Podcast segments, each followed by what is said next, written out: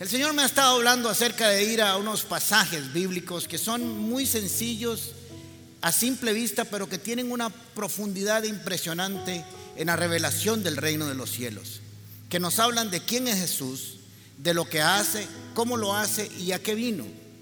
Son pasajes que a veces cuando lo leemos decimos algunos que hemos tenido leído la Biblia por más de 36, 37, 38 años y decimos otra vez ese texto, pero se nos olvida que la palabra de Dios es viva ¿Y quién le ha pasado a usted que 20 años después lee un pasaje y dice, esto decía ese pasaje? ¿Les ha pasado o solo a mí? Pues bueno, he estado llevándome el Señor, el Espíritu de Dios, a estos pasajes, como he estado enseñando acerca de Bartimeo, del joven rico, y hemos descubierto algunas cosas, por lo menos yo personalmente, que he querido transmitirles acerca de la revelación bíblica que hay ahí. Hoy vamos a hablar de un pasaje que es una de las joyas de los pasajes bíblicos más impresionantes de las escrituras, aunque no los hemos visto así y ahora les voy a enseñar por qué deberíamos de estudiarlo y conocerlo. Vamos a leer el caso de la, de la mujer encontrada en adulterio. Jesús había estado enseñando la noche anterior en el templo se fue al Monte de los Olivos posiblemente a adorar y a orar toda la noche porque en el Monte de los Olivos no habían casas, no habían hoteles, así que había estado orando en la presencia del Padre toda la noche y volvió al día siguiente. Así que dice en Juan capítulo 8 versículo 3, los maestros de la ley y los fariseos llevaron entonces a una mujer sorprendida en adulterio y poniéndole en medio del grupo le dijeron a Jesús, maestro, qué, qué irónico porque el día anterior le habían dicho blasfemo, ¿verdad? Porque estaban montando toda una estrategia de engaño. Maestro, a esta mujer se le ha sorprendido en el acto mismo del adulterio. En la ley de Moisés, que no es la ley de Moisés, es la ley de Dios que Dios le dio a Moisés, porque si fuera la ley de la ley de Moisés sería una ley de hombre, pero es la ley de Dios. Así que dice, en la ley de Moisés nos ordenó apedrear a tales mujeres. ¿Tú qué dices? Y esta es la gran pregunta de este pasaje, porque lo hemos leído mal. Aquí la gran pregunta es, ¿Tú qué dices de todo esto que está pasando? Con esta pregunta le estaban tendiendo una trampa para, tenerle, para tener que, de qué acusarlo. Pero Jesús se inclinó y con su dedo comenzó a escribir en el suelo. Y como ellos lo acosaban eh, con preguntas, Jesús se incorporó y les dijo, aquel de ustedes que esté libre de pecado, que tire la primera piedra. E inclinándose de nuevo, siguió escribiendo en el suelo y al oír esto se fueron retirando uno tras otro, comenzando de los más viejitos hasta los más jóvenes, porque entre más viejitos somos, más acumulación de pecados tenemos, hasta dejar a Jesús solo con la mujer. Por eso se llama esta enseñanza a solas con Jesús. No la mujer adúltera, sino a solas con Jesús, que es diferente. Entonces él se incorporó y le preguntó, mujer, ¿dónde están? ¿Ya nadie te condena? Nadie, Señor. Yo tampoco Tampoco yo te condeno, ahora vete y no vuelvas a pecar. Ahora, este eh, pasaje se le ha llamado el texto o el pasaje de la mujer adúltera. Pero recuerden que en el texto original estos subtítulos no están, los pusieron los editores de la Biblia para que nosotros nos ubiquemos en lo que estamos leyendo. Pero realmente este texto no debería llamarse el caso de la mujer adúltera, debería llamarse la revelación del reino de la gracia. Porque eso es lo que está ahí. Si fuera el caso de una mujer adúltera que es enjuiciada, que de todos modos sale muy bien y sería muy bonito leerlo, yo creo que sería poco. Este pasaje significa aún más, tiene más profundidad que un juicio contra una mujer pecadora o un pecador, no le pongamos mujer, porque ella representa, como les voy a explicar ahora, el pecado, simplemente. Es uno de los pasajes más extraordinarios donde vemos la ley de Dios o la ley de Moisés contra la gracia han sido puestas en un ring de boxeo para ver quién de las dos va a ganar, o la gracia o la ley. Ya sabemos que ganó la gracia, pero tenemos que entender que este pasaje es hermoso. Es casi un dibujo, es una pintura, es un diagrama, es casi un PowerPoint acerca de cómo Dios perdona, cómo Jesús nos trata y a qué vino Jesús. Está casi dibujado, diagramado debería ser un manual para toda iglesia y para nuestras vidas. Porque aquí Jesús nos envía y nos manda a un camino más excelente que es la misericordia y el amor de Dios. Así que vamos a aprender acerca de la victoria de la gracia sobre la ley. La pregunta aquí es importante porque es lo que Jesús va a contestar. Pero cómo inicia este proceso es muy importante para que entendamos el propósito que Jesús tiene a la hora de traer esta revelación. Dice que con esta pregunta él estaba entendiendo una trampa. Así que ya sabemos que no es realmente un juicio. Que los fariseos y los escribas no estaban interesados en juzgar a una mujer, sino que estaban interesados en que Jesús se equivocara. Por eso le dijeron, ¿tú qué dices? Porque dependiendo de lo que Jesús dijera, así sería el resultado. Así que lo primero que vamos a entender es que a Jesús no le tocaba juzgar. Jesús estaba enseñando en el templo y según la costumbre de la época, los jueces se paraban en las puertas de las ciudades y ahí hacían sus tribunales de justicia. Ahora, esto no lo podía hacer el pueblo de Israel porque estaba bajo el imperio romano, así que le tocaba hacerlo al Sanedrín. Así que desde el principio el proceso está viciado, como decimos los abogados, de nulidad. Era un proceso nulo. Y ellos lo sabían porque ellos sabían que habían montado una trampa. el que le tocaba juzgar ese asunto era el Sanedrín. Interesantemente Jesús no le dice, llévenselo al Sanedrín, sino que aprovechó una oportunidad para dar una de las cátedras más hermosas de a qué vino el favor de Dios y la misericordia de Dios sobre la humanidad. Ahora, ¿en qué consistía la trampa? Primero en que Jesús no era juez. Si él daba algún dictamen judicial, se verían problemas con el Sanedrín y con el imperio romano, así que podrían eh, capturarlo y llevarlo a la cárcel por estar haciendo un proceso judicial que no le correspondía. Lo segundo es que si Jesús eh, daba un juicio, que ya eso era, sería un error, y decía que esta mujer era culpable porque les voy a contar algo, que era culpable, era culpable. Jesús nunca la defendió por su inocencia, la defendió por otro sentido. Pero aquí no estaba en juego la culpabilidad, aquí estaba lo que Jesús tenía que decir acerca de este caso. Así que decía que si decía que era culpable, se equivocaba.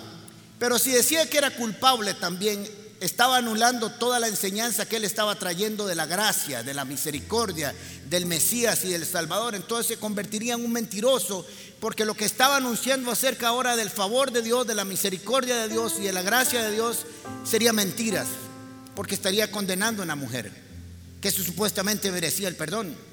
El segundo o el tercer error que podía cometer era decir que no, que era inocente, que no había hecho nada, porque entonces la ley de Dios, que es perfecta, la consideraba a Jesús como imperfecta y habría dicho y autorizado el pecado. Así que cualquier cosa que Jesús dijera, se equivocaba. Esta astucia de estos fariseos y escribas fue impresionantemente mal mala pero bien organizada. Jesús no dijo, vuelvo a repetir, que se la llevaran al Sanedrín, sino que aprovechó el momento como siempre. Siempre que a Jesús le pusieron una trampa o le hicieron una pregunta, siempre aprovechó la circunstancia para enseñar. Y Jesús enseña de una manera, como les he venido enseñando de los tres últimos casos, de una manera especial.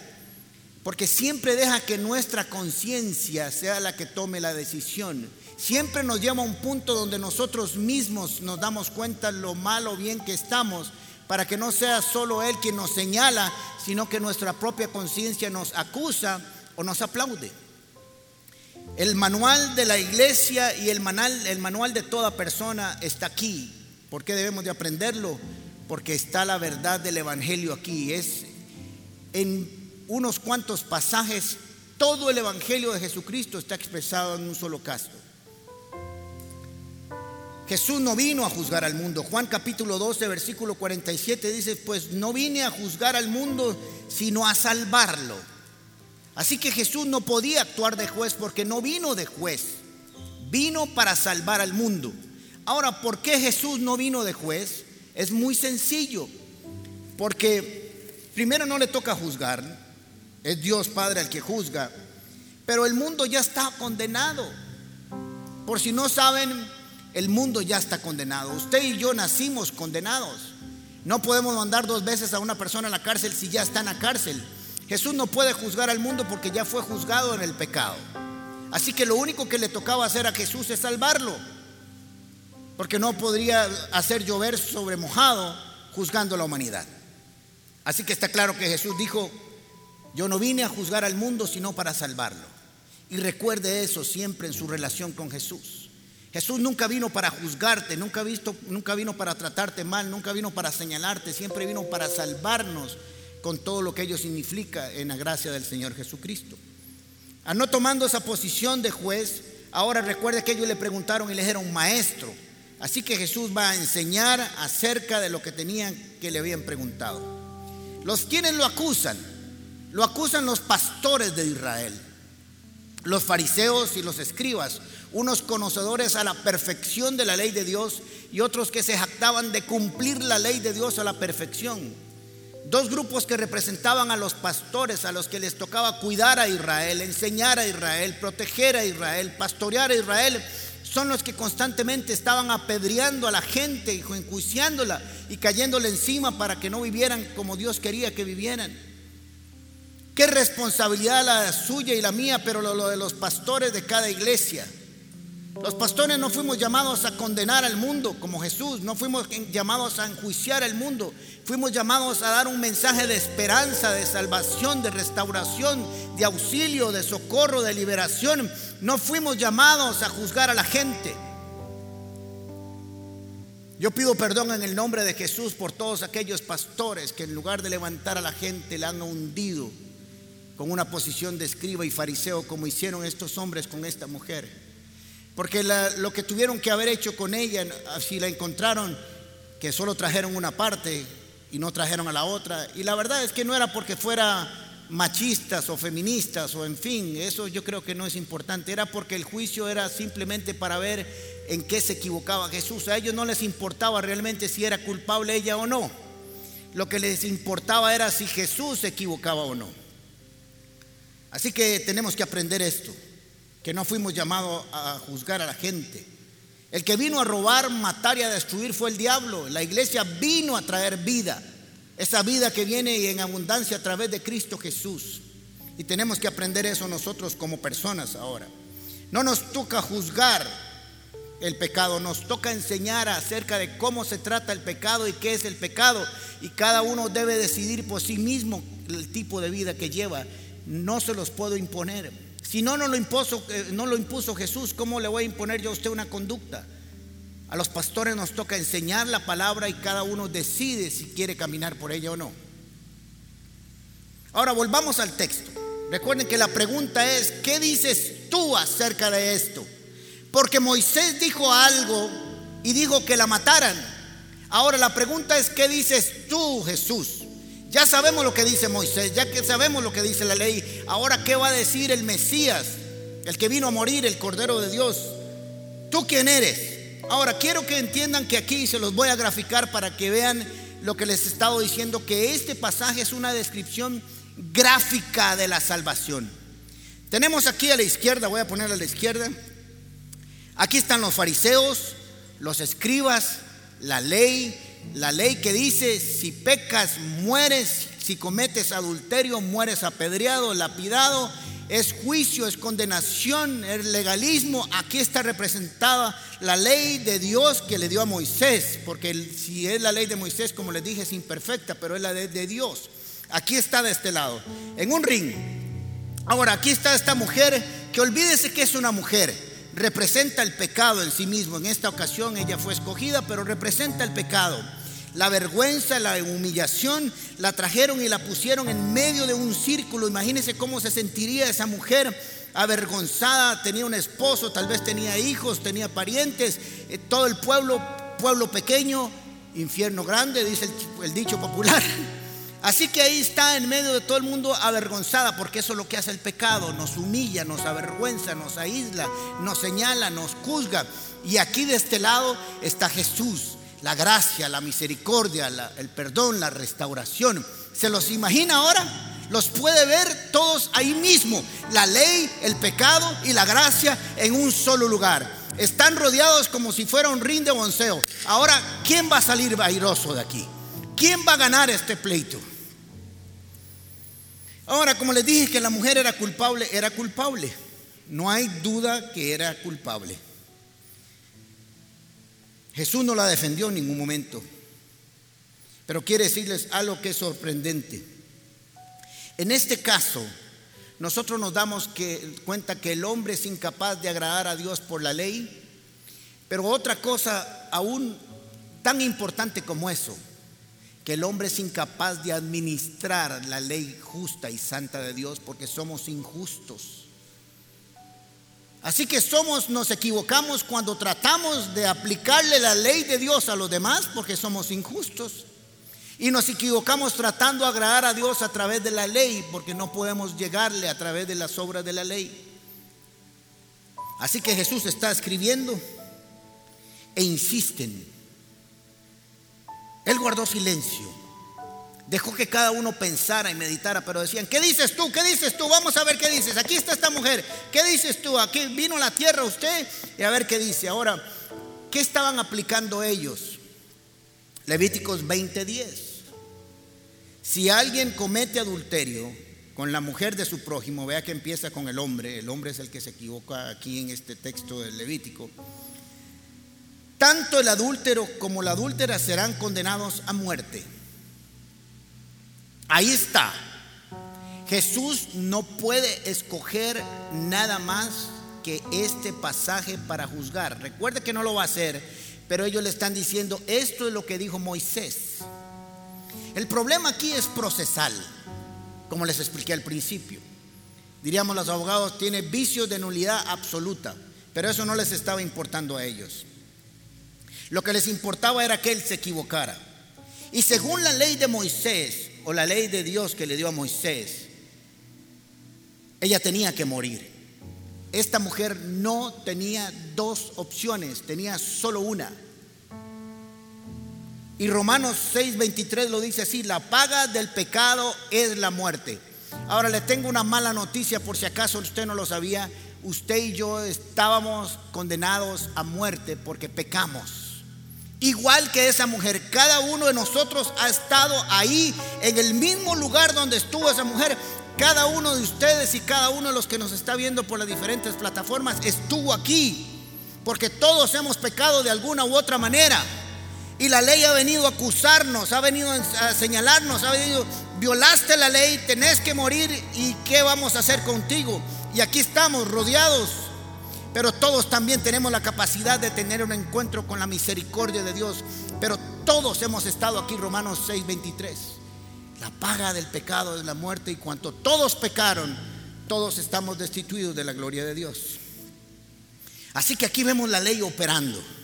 ¿Qué trae la ley? Culpa, muerte, desesperanza, condenación y humillación. ¿Y qué dice la ley? Que donde hay culpa no hay otra opción que la ejecución de la pena de muerte. Eso dice la ley. Pecaste, moriste. Eso es lo que nosotros los hombres injustos estamos diciendo de una mala administración de una ley justa.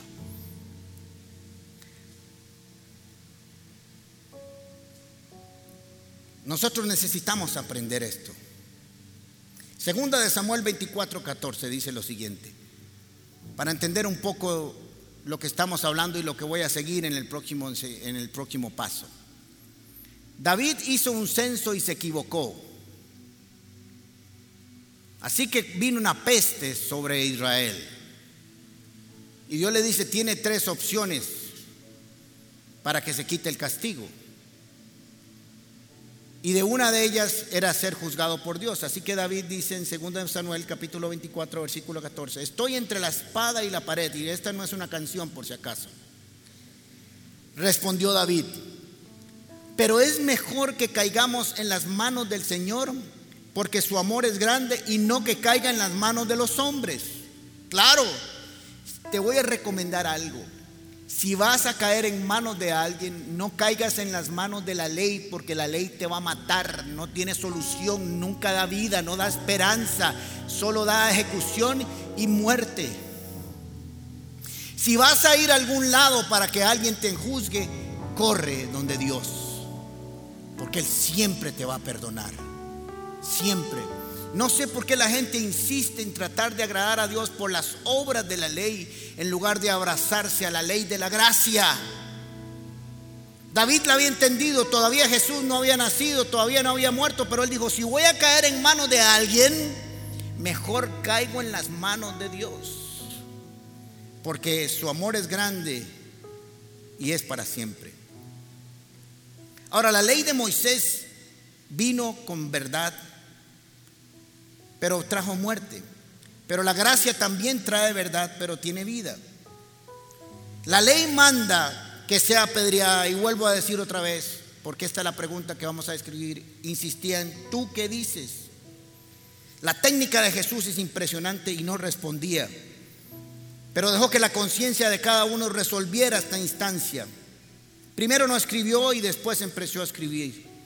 ¿Cuál es nuestro problema con el juicio? Vemos que nosotros siempre estamos viendo la pequeña basura en el ojo de los demás, pero no vemos la viga en el nuestro. Ahora vamos a hablar un poquito de nosotros mientras terminamos viendo qué fue lo que dijo Jesús. Por dicha que aquí no sucede, pero aquí nadie juzga a los demás. Somos una iglesia impecable. Pero qué error es juzgar a los demás por cómo se visten, por cómo hablan, por cómo caminan, aún cómo viven. Romanos 2, capítulo 1, capítulo 2, versículo 1 y 3 dice lo siguiente. Tal vez crees que puedes condenar a tales individuos, pero tu maldad es igual que la de ellos y no tienes ninguna excusa. Cuando dices que son perversos y merecen ser castigados, te condenas a ti mismo porque tú que juzgas a otros practicas las también practicas las mismas cosas. Cuando usted ve a alguien que ataca cierto pecado duro y le da duro, comience a orar a Dios por esa persona porque está lidiando con ese pecado. Porque se está castigando al mismo. Sabemos que Dios es justicia en su justicia, perdón, castigará a todos los que hacen tales cosas. Y tú que juzgas a otros por e, hacer esas cosas, ¿cómo crees que podrás evitar el juicio de Dios cuando tú mismo haces cuando tú haces lo mismo?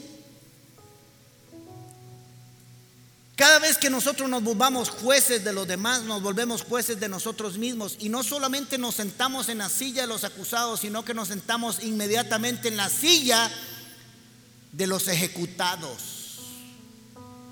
Ni siquiera de los acusados, porque ese texto que leímos dice, tú vas a morir igual de aquel que estás criticando.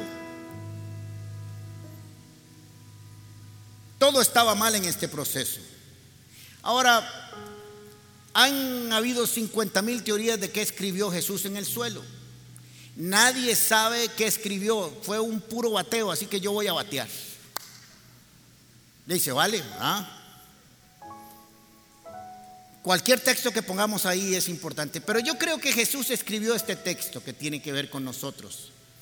Porque vamos a hablar un poco de Jesús o mucho de Jesús y una aplicación para nuestras vidas también. Deuteronomio capítulo 19 versículos 18 y 19. Los jueces, cuando hay una acusación, los jueces harán una investigación minuciosa y si comprueban que el testigo miente, como estaban en estos casos, no mintiendo de lo que habían visto, sino mintiendo de la estructura del proceso, porque fueron donde el juez equivocado, fueron llevaron no llevaron a las personas, etcétera, etcétera, etcétera. Si ellos iban a declarar testigos, iban a tener que mentir porque dónde estaba el otro. Así que yo creo que Jesús escribió esto y dice, "Y los jueces harán una investigación minuciosa y si comprueban que el testigo miente y que es falsa la declaración que ha dado en contra de su hermano, entonces le harán a él lo mismo que se proponía hacerle a su hermano.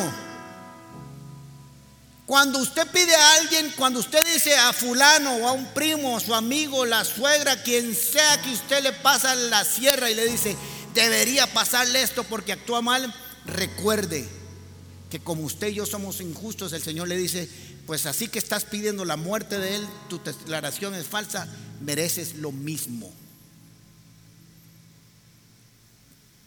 Yo sé que nadie va a volver a hablar de nadie aquí.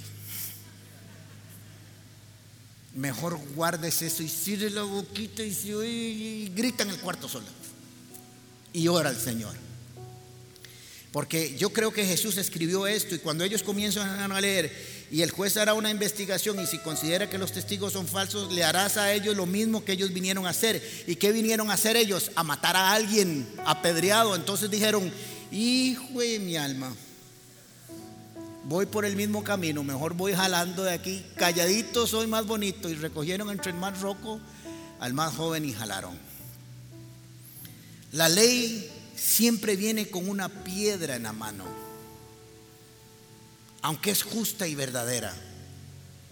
La ley solo pretendía enseñarnos lo pecador que somos. Y aquí lo estaba haciendo con esta mujer. Estaba la ley, estaba cumpliendo su misión hasta aquí, pero no para allá, a la gracia.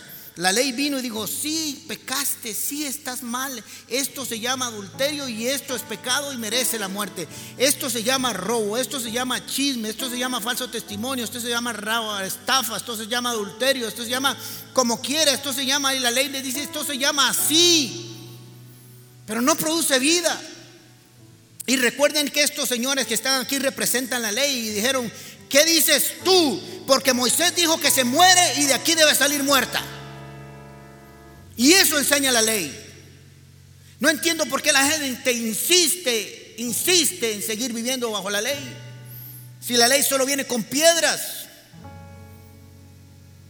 Cada vez que quieres aplicarle la ley a alguien, lo, lo único que estás haciendo es levantando piedras para matarla o matarlo.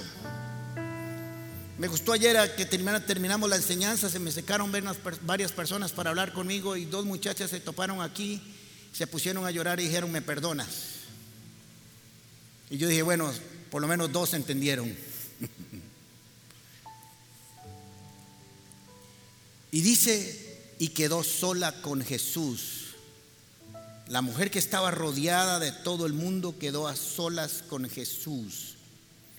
Y de eso se trata la vida de todo ser humano en medio de su pecado y de la condena, si hay algún lugar donde tienes que correr aún en todas tus imperfecciones y todos tus pecados y todas tus transgresiones, si tienes que correr a algún lado, que te lleven y te queden solo con Jesús. Porque ahí Él te va a restaurar, te va a perdonar, te va a levantar, no te va a alcahuetear pero sí te va a ejercer la gracia. Ahora le voy a hacer varias preguntas y quiero oírlos. Y los que están por internet ahí conectados en vivo escriben ahí y opinan también. Voy a hacerles una pregunta. ¿Era esta mujer culpable? Todos, como si fuera un gol de la Cele. Sí era culpable, así que eso no está en juicio. ¿Es usted culpable y yo culpable? Sí. Según la ley debía morir. No estaba muy seguro, ¿verdad? Según la ley debía morir. Muy bien. Según la ley debería morir apedreada. Muy bien. ¿Merecía esta mujer ser perdonada? No. no merecía ser perdonada. Les voy a explicar esto. Si usted merece es porque está hecho méritos para ganárselo. Y ella hasta ahora no había hecho absolutamente nada. Están entendiendo la gracia como nunca antes en su vida. No hizo nada para que Jesús la perdonara. No le dijo, mira Señor, yo hoy cometí pecado, pero, pero es la primera vez. Pero he sido buena esposa, buena madre, buena hija, eh, no digo malas palabras, etcétera, etcétera. Bueno, a veces pienso mal de mi suegra y digo algunas cosas de mis, etcétera, etcétera. El vuelto que me traje un día, mm, vendí algo que pesaba un kilo y dije que pesaba cuatro, pero nada más, no, no, no, no, no, no, no, no he hecho cosas malas. Y Jesús se vuelve y dice, ah, me estás convenciendo, muy gata. Ella no hizo nada, merecía ser perdonada. Había hecho un mérito no. Entonces este perdón toma aún más dimensión porque aún sin merecerlo, sin haber hecho nada, la gracia del Señor Jesucristo brincó con ella y la perdonó y le dijo, vete y no peques más. Estás salva y sana en el nombre del Señor. ¿Ya entendieron? ¿De qué se trata este pasaje? No lo merecía porque no había hecho las obras para ser salva, más bien había hecho todas las obras para morirse. Pero se encontró con el autor de la vida, con el que perdona toda iniquidad, con el que vino a este mundo a salvarlo y no a enjuiciarlo. Por su divino amor, divino amor y misericordia, Dios la salvó. Si te van a llevar algún día a algún tribunal, pide que siempre sea el tribunal de la gracia. Si vas a llevar a alguien para enjuiciarlo, llévalo donde a ti te gustaría que te lo llevaran, que te llevaran. Llévalo al tribunal de la gracia. Ahora quiero dibujarles. No sé si he logrado que ustedes imaginen lo que está pasando aquí. ¿Lo han logrado imaginar?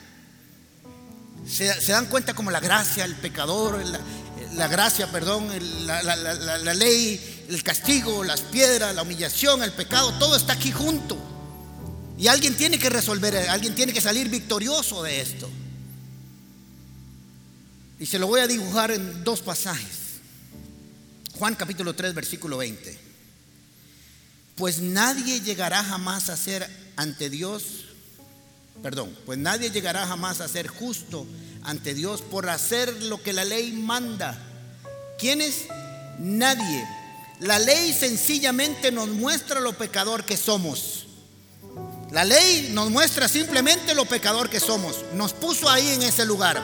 La ley dice, adúltero, adúltera, mentiroso, traidor, egoísta, blasfemo, chismoso. Ahí nos pone, la ley nos señala, nos dice, ese eres tú. La ley cumplió su propósito, nos dejó aquí. Pero la ley no puede hacer nada más. Hasta ahí llega. Porque solo nos lleva para que nos demos cuenta que cuando Dios dijo que, es, que nadie robará, entendimos que éramos ladrones. No mentirás, entendimos que éramos mentirosos, si no nunca nos hubiéramos dado cuenta. Así que la ley llegó y cumplió su propósito, su propósito según Romanos capítulo 3, versículo 20. Y Romanos 6, 23 dice, pues la paga que deja el pecado es la muerte. ¿Cuál es la paga del pecado? La muerte. Pero ahora van a ver, esto es impresionante. Yo estoy, me voy a poner las manos así, voy a caer yo solo.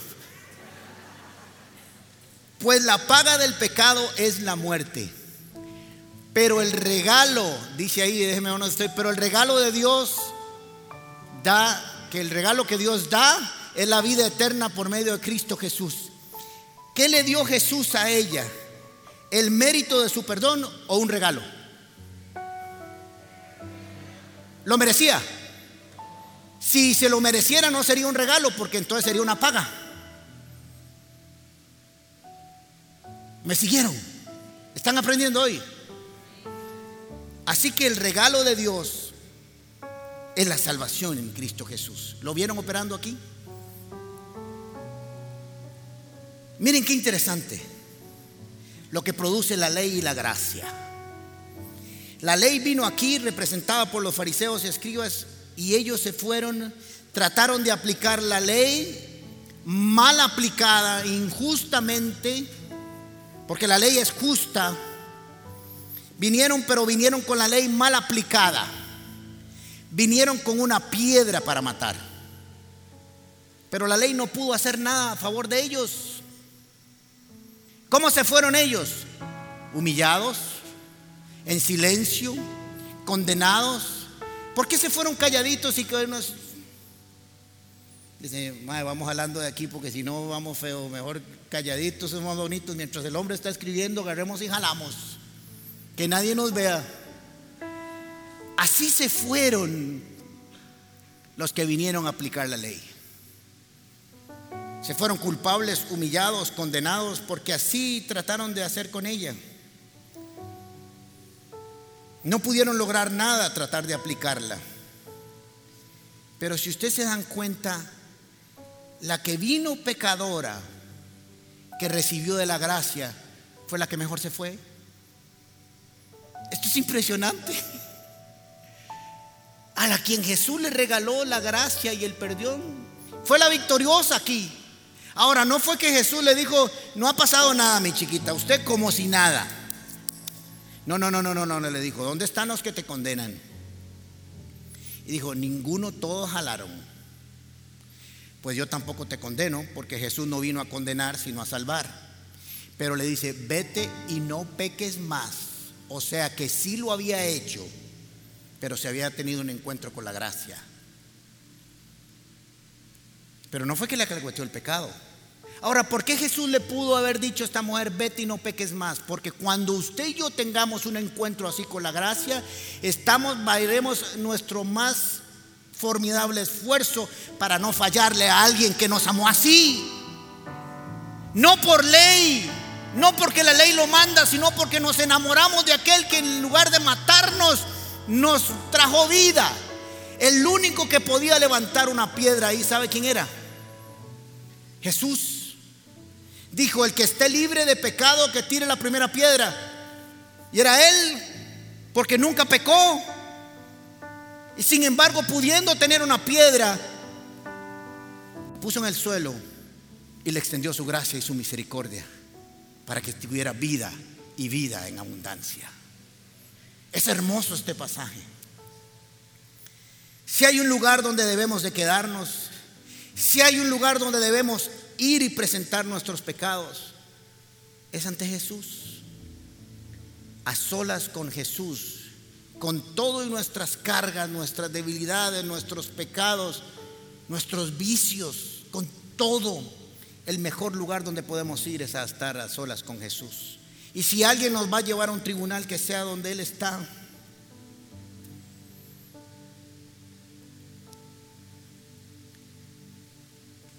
Si esta mujer se hubiera ido de ahí por sus propios medios,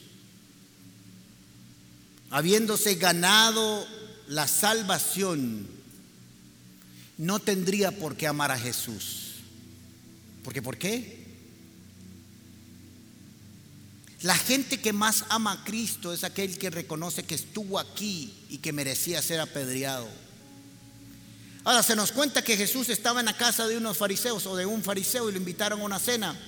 Y en eso entró una mujer, rompió un vaso de alabastro, llenó toda la casa con su perfume y lloraba y le besaba sus pies y les enjuagaba con sus cabellos sus pies. Y el fariseo dijo, si este fuera profeta, sabría quién está haciéndole eso a sus pies. Y como Jesús conoce todo, le dice, no me acuerdo cómo se llamaba, si tenía nombre, pero fariseo, entré a esta casa y ni siquiera pusiste lo que se le hace a cualquier persona, una tinita de agua para lavarle los pies. Pero entré a esta casa y esta mujer no ha dejado de besar los pies, de enjugarlos con, sus lágrimas y vertió este perfume hermoso para el día de mi sepultura. Y le contó una historia, dice, alguien le debía cinco, a alguien, estoy diciendo números así, y alguien le debía uno, y a los dos le perdonaron la deuda. ¿quién amará más? Y le dijo, al que se le perdonó cinco. Esto es lo que está pasando. Usted no me ama porque usted siente que yo no lo debo perdonar por nada y porque usted merece lo que tiene. Pero ella está reconociendo que ella no merece lo que tiene y entonces está dispuesta a amarme. Vas a amar a Jesús cuando entiendas que no te has ganado absolutamente nada y que lo que tienes se debe a la gracia, la misericordia y el favor de Dios en tu vida. Y entonces lo amarás siempre. Siempre. Entonces en lugar de ser el fariseo en la silla diciendo yo merezco estar aquí porque soy bueno, estarías en los pies de Jesús llorando.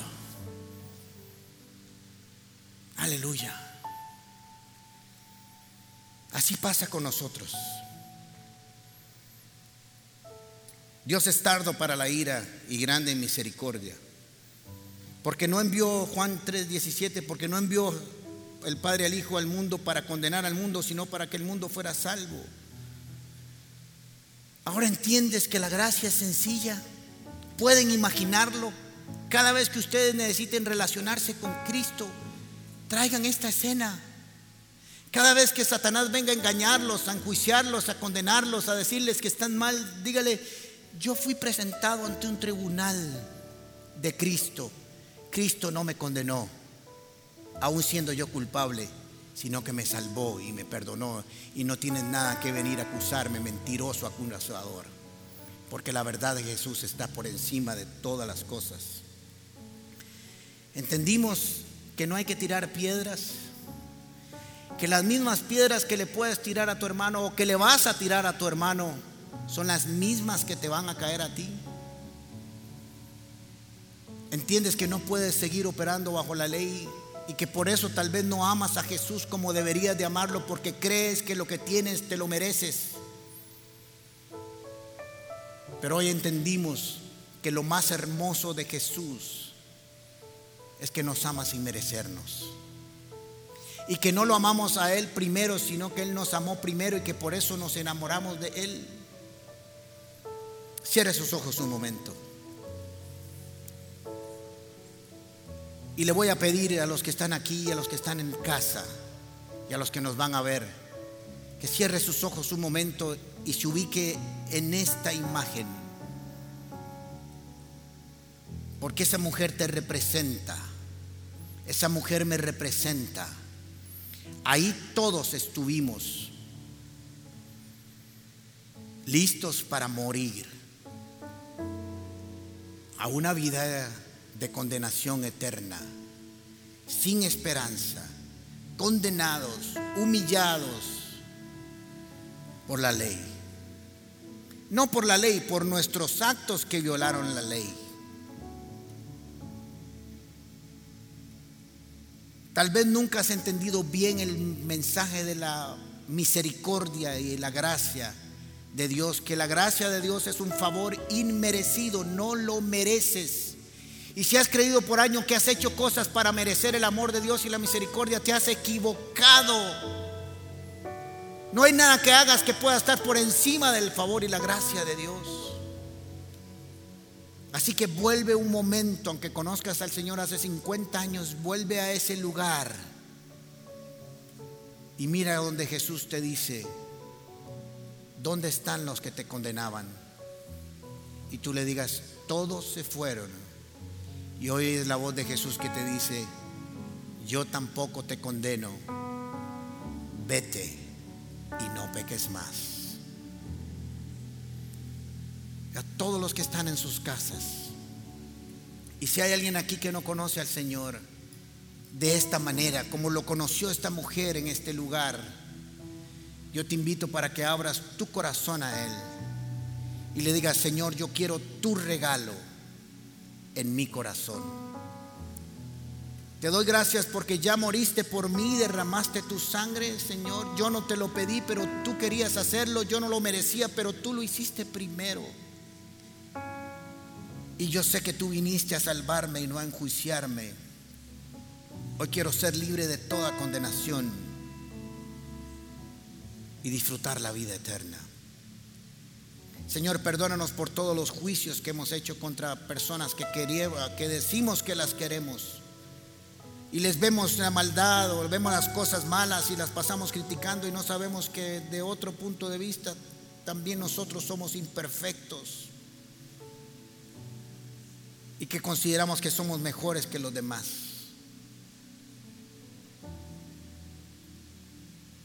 Perdónanos, Señor. Y si tú tienes que a alguien que perdonar, búscalo. Y si tienes que pedir perdón, busca a alguien que es parte de la restauración. Y recuerda que el único que podía tirar la piedra no la tiró y por eso estás vivo. Que la gracia y el favor del Señor Jesucristo su gracia y su misericordia sea sobre cada uno de ustedes. Y recuerde que al que más se le perdonó, más ama. Así que espero que lo ames mucho en el nombre de Jesús. Amén, amén. Que el Señor le bendiga. Muchas gracias.